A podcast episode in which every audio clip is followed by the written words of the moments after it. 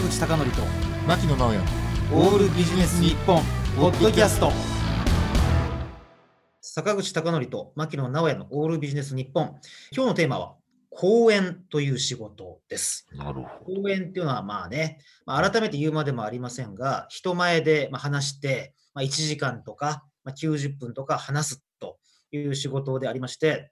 あの僕も牧野さんもそうですけど、まあ、10年ぐらい前ですかね。そうですね。まあ、あの誰かから呼ばれて話すっていう、まあ、ことをやってきたんですけど、まあちょっと今はね、この講演ってなかなか難しいんですが、まあ、僕ね、10年前、あの初めて僕を呼んでくれた人がいたときに、もう信じられなかったですもんね。なんでこんな男の話を聞きたいんだけど。誰からも反応してもらえず、一方的に話す仕事じゃないですか。もう水教な仕事ですよね。確かに。常人の仕事じゃないですよ、あれ。で、さて、そんな、えー講演という仕事ということなんですが、えーちょっと講演でせっかくお呼びいただいたにもかかわらず、ちょっと困るようなことが、まあ、いくつかありまして、ちょっと挙げてみたいんですけど、一つ目、はい主催者の人が講演の直前まで控え室にいる。僕もそんな天才じゃないから、ね、ろこの60分何話そうかとか考えるじゃないですか。ね気使ってんでしょうけどね。ね相手はね。もしね、あのなんか町内会でも、あるいはどっかの企業でも、はいお呼びになる方がいらっしゃったら、ちょっとそのね、直前までいるのはやめた方がいいんじゃないかなというのが一つ目。確かにそう思います。はい。花束問題というのがありまして、花束問題？これ花束問題というのは、講演が終わった後に、綺麗な女性の人が花束を僕にこうくれるっていうケースがあるんですね。でね、この花束がもう正直に言いますよ。もう無駄で無駄で仕方がない。邪魔で邪魔で。ねこれ持って電車乗るのとか、これ持ったまま飛行機乗るのとか、ね。でね、優れたところは、あの控え室に持って行ったら、あ大丈夫ですよ、こちら側で処理しておきますからっていう形なんですけど、ああ、なるほど。持ち帰らせるところがあるんですよ。ほど。ああ、なるほどね。これも失礼なんだけど、このでかすぎる花束どうすりゃいいのみたいな、俺。え、いや、タクシーとかだったらまだしも、え、これ在来線に乗って、ここから2時間、この、どうすんだ？みたいなねうん。え途中で捨てるわけにいかないでしょ。なるほど、なるほど。私ね、この経験があるもんですからね、あの、僕の子供が、まあ、バイオリンやってるんですけどね、はい。よくお世話になっている先生がいらっしゃって、でその先生の初めての CD デビューのコンサートがありまして、まあ、ピアノなんですけど、うちの息子はバイオリンですが、その先生はピアノの。うんみんながもうね、花束ばっかり持ってくるんですよ。ね。で、僕は逆の立場の経験がありましたから、一番ちっちゃな、ね、本当にミニサイズの花束を持っていったんですね。そしたら、うちの息子怒りましたね、僕をね。ちっちゃいなと。ね、みんなが花束渡してる中で、うちの花束が一番ちっちゃくて恥ずかしかったと言ってたんですけど、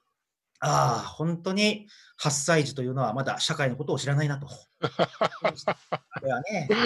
あるんだよと。もらう側からしたらちっちゃければちっちゃいほど嬉しいと。で、かつ僕ちゃんと学園取りに行きましたからね。あもしあ、なるほど。僕だったら持ってきますよと。でね、まあ、それはいいとして、3つ目。一番困るのが、どういう人が聞いてくれるかという、あの、まあ、観客像を間違って、あの伝えてくれるあの主催が主催者が一番困るんですね。でね、あのこの前のことなんですけど、あのある田舎のですね都道府県に行ったところ、あの40代のビジネスマンが聞きますからと、ね、聞いてくれますからと言われて、実際行ったんですね。で、僕もちょっと小心者なもんですから、あのどんなお客さんが集まってるのかなっていうふうにこう楽屋からこう覗いたところ、もう明らかにほとんどの人が杖ついてるんですよ。70代、80代なんですよ。で、僕はね、もう40代の人があの話聞くということでしたんで、あのビジネス論を語ってくれと言われたんですね。でね、もうこれが、もう明らかに70、80で、もうね、仕事をちょっと引退なさった方だったわけですね。で、僕の一個前で講演した人は、もう全く受けてないんですよ。全く。で、もうこれはいけないなと思いまして、あのですね、もう用意した資料をすべて使うのやめようと思って、えー演台に立ちました。立ちまして、あの僕は一言目、もうこれちょっと勇気を持って言ってしまおうと思いまして、今からビジネスの話しますけど、皆さんはもう10年後死んでるだろうから、ビジネスのあの関心なんてないですよねっていうふうにもう断言したんですね。うんそしたら、これ大爆笑が起きまして、うんえーではもうビジネスの話なんてやめて、もう全部こう今から漫談で話しましょうっていうことで、30分、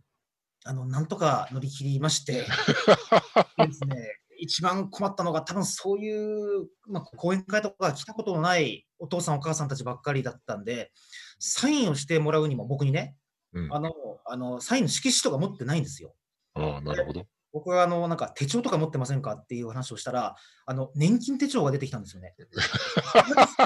年金がマジいだろうっていう話して、でじゃあこれでどうぞっつってなんか T シャツ出されて、なんか着てる T シャツなんですよ、そのおばあさんがね。うんいや、これあのお父さんの形見なんだけど、これにちょっと油性ペンでサインしてくれないかって言って、さすがにそれ無理だから、本買ってくれたらその本にサインしますよって言ったら、もう老眼が進みすぎて文字読めないけど、本当にもうあれは、あの、稀有な、あの、経験だったんですけど、ぜひですね、あの一刻も早く、まあ、もっと人々が集まって、まあ、楽しいそうですね。できたらいいなということをちょっと、まあ、期待も兼ねまして、はい。というテーマでちょっとお話をさせていただきました。坂口孝則と牧野直哉のオールビジネス日本ポッドキャスト。今回はここまで。次回もお楽しみに。